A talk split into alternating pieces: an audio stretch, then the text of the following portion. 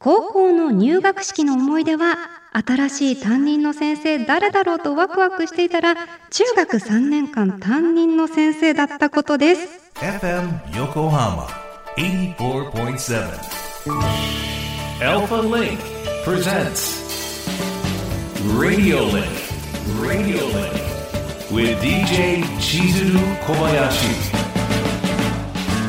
小林千鶴がお送りしています。FM 横浜アルファリンクプレゼンツレディオリンク。ここからは物流モノシリンクのお時間です。知ると誰かに話したくなる物流業界のいろんなトピックスを深掘りしていきます。今回は先週に引き続きまして日本の海運コンテナ業界にモノシリンク。ゲストに日本海事新聞編集局長の畑野武彦さんをお迎えしております。今週もよろしくお願いいたします。さあ前回は今年2月に出版されたばかりのね畑野さんと拓殖大学教授の松田拓馬さんとの協調日の丸コンテナ会社ワンはなぜ成功したのかをもとにいろいろとお話伺いました。まあ、ワンがどういった経緯で生まれたのかどんな会社なのかというところをね概要をね伺っていきましたけれども今週はですね海運コンテナ業界の課題や未来についてお話をできればなと思っております。はい、さあその前にすごく気になったのが畑野さんが海運事業に興味を持ったこの業界に入ったきっかけそれこそ大学の文学部出られているんですよね、はいはい、なぜでしょう？私もともとあの文学部史学科歴史を専攻してたんですけども、もともとはちょっと研究者の方になりたかったんですけどなかなかなれずにあの、まあ、まずは専門学校の先生やってたんですけどやっぱり書く仕事がしたいなと思ってマスコミを目指そうかなと思った時にあの一般紙に行ってる友人に相談したら、まあ、あの専門誌あの業界誌にまず入ってみてそこからまたあのステップアップすればいいんじゃないかっていうことで助言をもらってあのいろんなところを受けた中でたまたま縁があったのが日本海事新聞だったっていうことで実はあんまり 正直あの入るまでは海運のことよく知りませんでした。ああそうなんですね、はい、でも入ってみたらこんな面白い業界あるのかなってぐらい非常に面白かったのでもうずっとあのかれこれもう20年以上この業界で、はい、記者をやってるっていう次第ですね。はい、えー、なんだろうこうどんなところに面白さを感じたかっていうなんか具体的なエピソードで思い当たるものありますか？やっぱりあの世の中の仕組みが世の中の裏側ってこんなあのことなんだ。例えばスーパーで売られてるものってほとんどコンテナで運ばれたりとか、やっぱり物流って大切だなとかああとは当時はあの航空貨物もちょっと取材したりしたことがあったので、いろんなものが運ばれたりして例えばあの当時の日本のゲーム機があのロシアの旧ソ連時代の軍用輸送機を使ってアメリカに向けに輸出してたとかそんな面白い話があったりしたんであなんでこんな面白い業界があるんだと思ってどんどん入り込んでいったのがきっかけですかね。あーなんかすごく私もリンクするところがあって、はい、最初物流番組を始めるってなった時に全くそれこそあの知らない世界だったんですけどもうこの半年間でどっぷりハマってしまって すごく身近だからこそ、はい、知らないことが逆にいっぱいあるっていうところが面白みたくさんですよね。はい。はい。じゃあやっぱ好奇心をかき立てられるっていうところが大きいですかね。うんうん、あなんかすごい親近感というか歴史を学ばれてたということで、はい、私も歴史の勉強を大学ではい、してたので、はい、なんかそういった意味でなんだろうな物流ってそのなんかストーリーとか歴史とか生い立ちを知るとその枝葉でね、はい、いろいろな景色が見えてくるってところがつながってて面白いですよね。はい。うんうんうん、さあさああの日本開示新聞とは具体的にどんな記事を扱っている新聞なのか、はい、改めて教えてください。私も最初入って入る前知らなかったんですけども、あの一般的にまあ平たく言うと海運や物流造船港湾など幅広く国際輸送に関わる経済ニュースを扱うあの新聞社で、まあいわばあの日本経済新聞の海運物流版といったところじゃないですかね。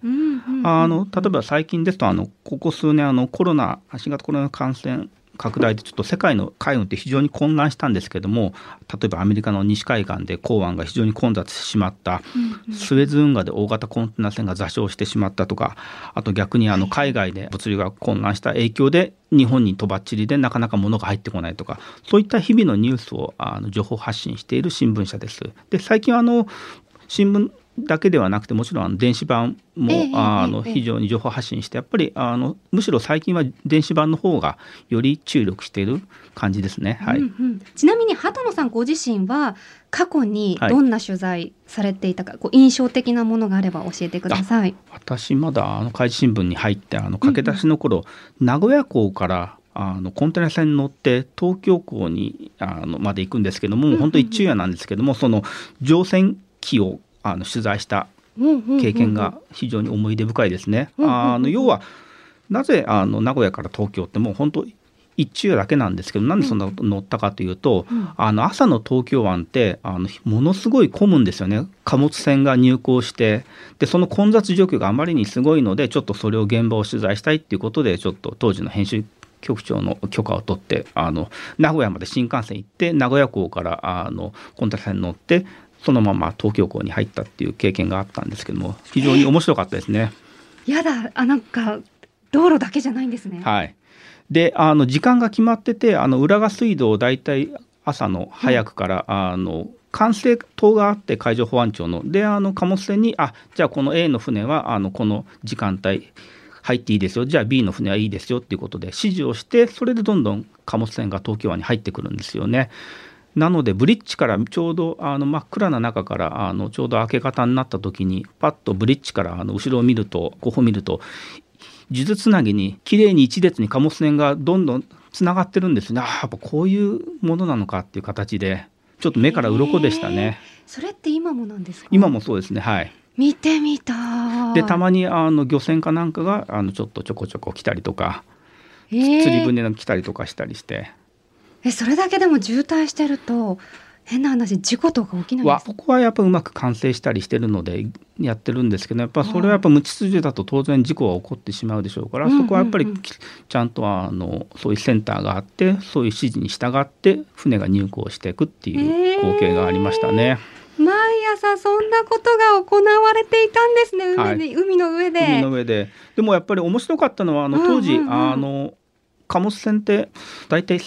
20人ぐらい船員さん乗ってるんですけども、ほうほうほうで大体あの日本の貨物船は私が乗ってた船は56人ぐらい日本人の船員さん乗ってて、うんうんうん。残りはあの外国人の人なんですけども当時はあのコックさんがまだ日本人のコックさんがいて美味しい食事を作ってくれて、夕飯一緒に食べさせていただいたっていうのはちょっと思い出深いんですけれども。ええええええ。私がちょうど乗った数年後にもあの日本の海運会社であの日本人のコックさんはもうほぼいなくなってしまいましたね。今はほとんど外国の方。外国はいでもともと日本人今は大体日本人あの日本の海運会社の日本人船員って大体2000人ぐらいしかいないんですけども、うんうんうん1970年に代は5万人ぐらいいたんですけども5万人いたんですけどもやっぱ円高になって競争力があの失われてどんどんどんどん減ってきてしまって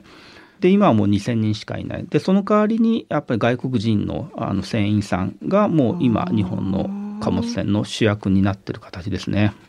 あそうそう。日本郵船歴史博物館でも、はい。そういった教育機関があるっていうのははい。勉強しました。はい。はあ。あの畑野さんが思う現在の日本の海運はい。物流の課題、はい。問題点ってどんなところにあると思いますか？やっぱりあの一般に比べて、あのやっぱ知名度が低いのかなっていうふうにいや認知度が低いのかなっていうふうに思います。うんうんうんうんであの本の中でちょっとこれあの書いたんですけども、ええあの水と空気とコンテナ輸送という言葉をちょっと書いたんですけども、まあ、あのコンテナによって今我々の生活って支えられてます。ただあまりにあた当たり前すぎて皆さんあのわからないとでもあのそれそれだけじゃいけないんじゃないのかなと。で今やっぱ人手不足もあってあの海運とか物流の世界ってやっぱ人手不足が深刻化して厳しい状況に追い込まれてるんですけどやっぱりまずはあの知ってもらわないといけない、うんうん。そのためにはやっぱりもう少し認知度を上げていくっていうのが重要なんではないかなというふうに思います。いやそこでこの5本の存在意義はい、感じるなと思って私もこの本読んでコンテナ船について初めて知ることが多すぎて申し訳ない気持ちになったんですよ。本当に生活必需品を運ぶコンテナこんなにお世話になっていて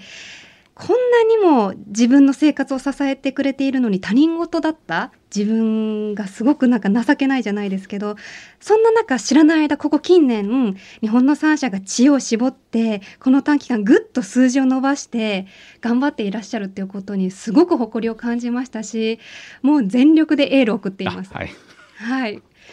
やあのそんな中あの横浜の海運、はい、物流に携わる企業や関係者の果たす役割についてあのいろいろ伺っていきたいんですけれども、はい。畑野さん横浜の海運に関してどのように感じていらっしゃいますか？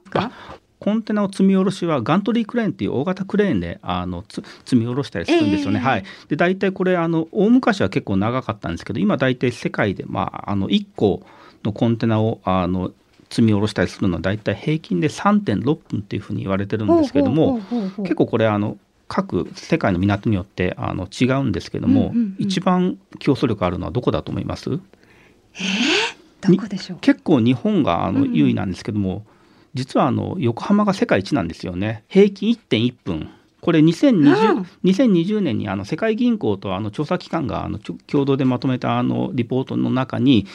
コンテナの、えー、と荷役効率は世界で1位にななったんですよね。だやっぱ横浜ってやっぱすごいんですよ。それだけ誇らしい。港横浜、ええいやこれ自慢できちゃいますね、はい、3.6分ぐらいかかるところを1.1分平均で3.6分うんうんうん。で横浜1.1分でやっぱものすごい優秀なんですよね。であのガンマンって言われてるそのガントリークレーンのオペレーターが非常に優秀で正確に。地上50メートルのその操作台からあの見て、まあ、モニターなんかを見ながらあのコンテナを掴んでうんうんうん。上げて船に積む、ええそれを1分1.1分でやってしまうとやっぱさすが横浜だなっていうのはありますね。これだけやっぱり横浜って昔から港とあの町が一体となってあの海運を支えてきたのでやっぱりそういった部分をもうちょっとあの世間にも知ってほしいですし。いや本当に。横浜としてはい。声を大にして伝えたいですね、はい。横浜が世界一の技術を持っている、はい。い、やー時間が3分の1になるってすごい大きいですよね。それが積み重なると。そうなんですよね。だからやっぱりコンテナ船ってやっぱりあの早く着いて早く荷下ろしをしてすぐ出ていかないとやっぱりうんうんうん。いつもスケジュールに追われてるのでそれは横浜ってやっぱすごいなっていうのはありますよね。いやーこれはもう自慢します、はい、そんな中で改めてはい。聞くと誰かに話したくなる海運業界の豆知識トリビアその他にもございますか？今あの日本ってまあものづくりで有名なんですけど、例えばあのアフリカなんかですと例えば日本の中古車がすごい人気なんですよね。でまああの車だと皆さんあの普通の自動車運搬船っていうところでええ積まれて、専用のね、はい、専用の運ばれるんですけども、実はコンテナでも結構運ばれてるんですよね。あコンテナの中にはい。車って入っちゃ車うんですね、入入るんですよ。で普通にひらで置いたする場合もあるんですけども、うん。中古車の場合だと結構たくさん積むんですよね。え？1本のコンテナ普通のコンテナに大体4台ぐらい中古車をつ積むんですけれどもほ積む時にああのタイヤを取ってでタイヤをきれいに取って後ろにあの後部座席に入れてでそれをまずあの入れた後にワイヤーで吊るしてチューブラリンにしてその下にまた車を入れてでそれで合計4台えー。入れたりするんですよね。収納美人そこのそれの技術はやっぱり日本はすごいんですよねなかなか中古車は。なんだそれ え日本ってそんなところまでも器用なんですよやっぱりそこは非常に。で中古車その中古車がアフリカに到着してアフリカで使われてるっていうのはなかなかやっぱコンテナならではのうん使い方だなっていうのはありますね。いやその途中吊るすか吊るさないかでだって詰める台数変わってきますもんね。はい、だから当然あの1本のコンテナにうんうんうん2台積むよりも4台積んだ方が効率はいいですしね。ねそうですよね、はいその方が利益が上がりますからね。でうまくワイヤーを使ってチューブラリンにして下にも積むっていうのはなかなか面白いなってやっぱさすが日本の港湾との働いてる作業の方ってやっぱすごい立派だなっていうふうに思いますね。いやー本当にいろんな面でこう海運を支えてるんだなっていうのを感じるんですけれども、あの先週もお話しいただいたように日本のその海運を支えるコンテナ業界を支えるっていうのがその今ワンはい、があるっていうことですけれどもなくしちゃいけませんよね。そうなんですよねやっぱり一度なくしたら絶対取り戻せないのでそれはやっぱ応援していきたいなというふうに思ってます。はいぜひ皆さん改めてこちら日の丸コンテナ会社ワンはなぜ成功したのかご一読いただきたいと思います。改めて2週にわたっていろいろとお話伺いましたけれども最後にぜひリスナーさんにメッセージをお願いいたします、はい、水と空気とコンテナ輸送たかがコンテナされどコンテナやっぱり我々の生活を支えてくれるコンテナをちょっともう少し知ってもらえればいいなというふうに思ってますので、はい、皆さんぜひご一読いただければと思います。はいというわけで鳩野さん本当にいろいろな貴重な話ありがとうございました。ありがとうございました。というわけで今日の物流モノシリンクは日本の海運コンテナ業界の話題をお届けしました